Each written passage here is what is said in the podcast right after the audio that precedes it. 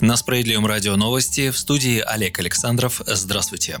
Суточный прирост заболеваемости коронавирусом в России вырос в 1,7 раза. Такие данные обнародовала на совещании с президентом Владимиром Путиным вице-премьер, отвечающий в правительстве за социальную сферу Татьяна Голикова. По ее словам, рост вызван двумя основными причинами – участием граждан в массовых мероприятиях и несоблюдением масочного режима. При этом в большинстве регионов Роспотребнадзор не наблюдает значимых изменений в цифрах по заболеваемости COVID-19, поэтому вводить специальные ограничения ограничения пока не планируется. Свободный коечный фонд для коронавирусных больных в стране составляет 31%. Как отметил глава государства, маски, социальная дистанция, изоляция, безусловно, все это людям надоело. И я прекрасно их понимаю, сказал Путин. Врачи и власти всех уровней должны предлагать населению необременительные, но необходимые меры и средства защиты от коронавируса, отметил президент. Он призвал глав регионов быть готовыми к любому развитию ситуации. Также Владимир Путин сообщил, что принял решение продлить действующие коронавирусные доплаты врачам на октябрь.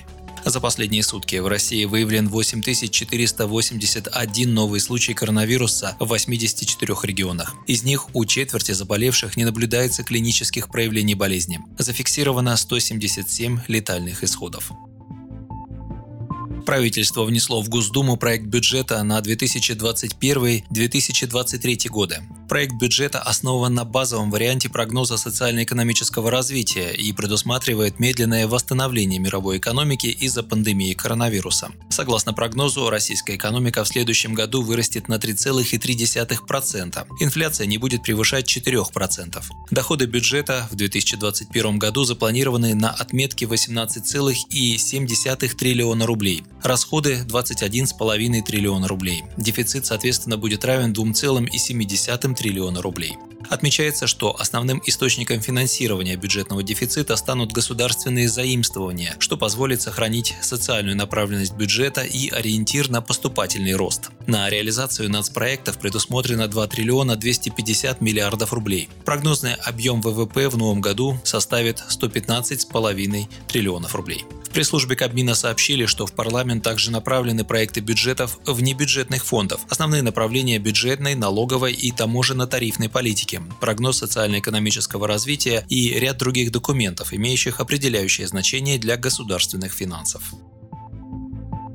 Жилищный комитет Госдумы поддержал законопроект о реновации в регионах. Согласно документу, регионы получат право утверждать адресные программы сноса и реконструкции многоквартирных домов, а жильцы смогут двумя третями голосов принимать решение о включении их жилья в такие программы. В основу концепции законопроекта заложена идея создания инвестиционного механизма расселения ветхого жилья. На это будут направляться не только средства бюджетов, но и инвесторов. При этом предусматривается не точечная застройка, а комплексное развитие территории. На месте ветхих домов должны строиться не только жилье, но и вся сопутствующая инфраструктура. При этом всем в Госдуме усмотрели в проекте недочеты. По мнению председателя Думского комитета по жилищной политике и ЖКХ депутата фракции «Справедливая Россия» Галины Хованской, предложенная во внесенной редакции схема выявления мнений граждан может привести к накруткам голосов. Считая, что документ должен быть доработан до принятия в первом чтении, заявила глава профильного комитета. Напомним, первыми идею о всероссийской реновации предложили в Нижней палате парламента именно депутаты от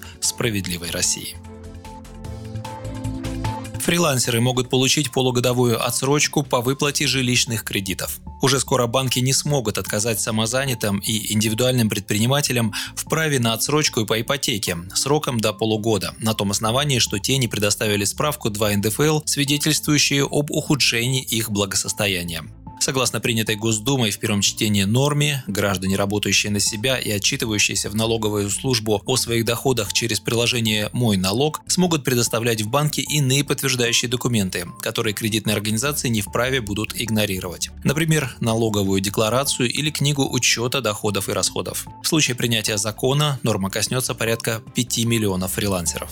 В «Справедливой России» предложили новеллу доработать. Как сказал депутат фракции сэр Дмитрий Ионин, когда год назад вводили ипотечные каникулы, люди воспринимали это как возможность облегчить долговую нагрузку. А сегодня это по сути всего лишь инструмент для того, чтобы избежать просрочек по кредиту. И за время каникул продолжают начисляться проценты, а это увеличивает нагрузку в будущем. Справедливоросы считает, что банковские проценты за пользование ипотечными каникулами для граждан надо полностью отменять. Вы слушали новости. Оставайтесь на Справедливом радио. Будьте в курсе событий.